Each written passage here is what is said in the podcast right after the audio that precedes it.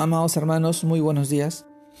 Reciban este caluroso saludo en nombre de nuestro amado y permítanme compartirles la reflexión del día, el cual se titula Ahora es el tiempo. Y esto nos lleva al pasaje del libro de Corintios, 2 de Corintios, capítulo 6, verso del 1 al 2. Y luego leemos también Romanos, capítulo 13, verso 11.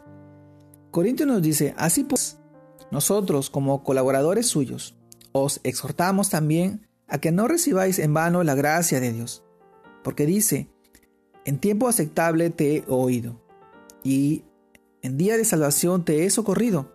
He aquí ahora el tiempo aceptable, he aquí ahora el día de salvación. Segunda de Corintios capítulo 6 verso del 1 al 2. Luego remos, y esto conociendo el tiempo, y ya y es ya hora de levantarnos del sueño, porque ahora está más cerca de nosotros nuestra salvación que cuando creímos. Esto está en Romanos capítulo 13, verso 11. Amado hermano, el, el título de hoy día, ahora es el tiempo. Esto nos lleva a reflexionar sobre, sobre lo que ahora es el momento oportuno. Hoy es el día de la salvación. Efectivamente, es el instante preciso para compartir la palabra de Dios. Necesitamos un despertar de la Iglesia Universal. Quizá estamos muy cómodos en donde estábamos y la venida del Señor está cerca. Es tiempo de avivar nuestro corazón para extender el reino de Dios hasta lo último de la tierra. La gran comisión. Recordará, el Evangelio es la palabra y la, de la gracia que debe, debe sonar en todos los rincones para que muchos lleguen al conocimiento de Dios y se conviertan a Él. Amado hermano, este ofrecimiento es para salvación. Y esta época es el tiempo aceptable, porque el mañana no es nuestro, no lo sabemos lo que pasará. Y Dios quiere que ganemos almas para su reino. Quizás ese familiar que cada vez que intentamos hablar le empieza a discutir. O esa vecina que gravemente enferma y no tiene más esperanza. No desaprovechamos este momento de gracia que se nos ha dado. De pronto puede ser demasiado tarde para las personas que nos rodean. Y es cierto, a veces sucede así. Cada vez que presentamos el Evangelio encontramos a la mayoría de las veces oposición al mensaje, porque este mundo se ha rebelado contra Dios. El apóstol Pablo nos exhorta a no recibir en vano la gracia de Dios, porque se nos ha dado el Espíritu Santo, que nos guía y nos llena de amor, de poder y dominio propio para hacerlo. Esto está en 2 Timoteo capítulo 1, verso 7. Amado hermano, sembrar la semilla de la fe no siempre es gratificante. A veces será con lágrimas, con privaciones y tal vez persecuciones. Pero Dios nos promete la recompensa de volver con gozo por cada pecador que reconoce a Jesús y se arrepiente. Recordemos lo que dice el Salmos 126, verso 6.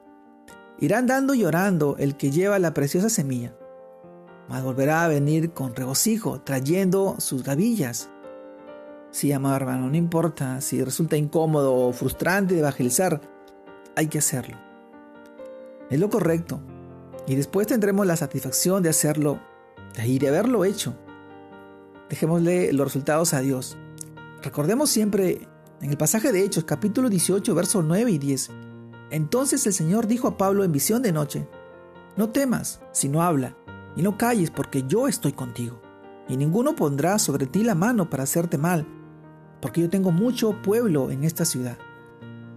Amado hermano, Dios tiene mucha gente a nuestro alrededor, para que hablemos, no callemos, porque este mundo está necesitando y muy necesitado de salvación. Sí, amado hermano, ahora es el tiempo. Este es el tiempo, el tiempo de la gracia. La mies es mucha y los obreros son pocos. Manda más obreros a la mies. Y ese es su sentir tuyo, el que tú debes estar dispuesto. Heme aquí, envíame a mí. Es lo que nos, manda y nos, nos exhorta nuestro amado Señor a que podamos ser piedras vivas en este tiempo, segadores en este tiempo de cosecha, de tanta necesidad, de tanta enfermedad y tanta aflicción. Vivimos sombras de muerte alrededor nuestro. Cada día muchos hermanos, muchas personas parten a la presencia de Dios un lugar en el cual de repente es muy incierto. No perdamos esta oportunidad para poder llevar su palabra y su evangelio. de predicar, de ir haciendo cada día más discípulos. En el nombre de Jesús, mi amado hermano. Dios te guarde y te bendiga en este tiempo y en este día. Que sigas creciendo en el Señor. Que sigas llevando su palabra, evangelizando. Y que seas de bendición para muchas personas. Porque este es el tiempo. Dios te guarde y te bendiga. Saludos a todos mis hermanos. Que tengan todo día de domingo al lado de todos tus seres queridos. Bendiciones.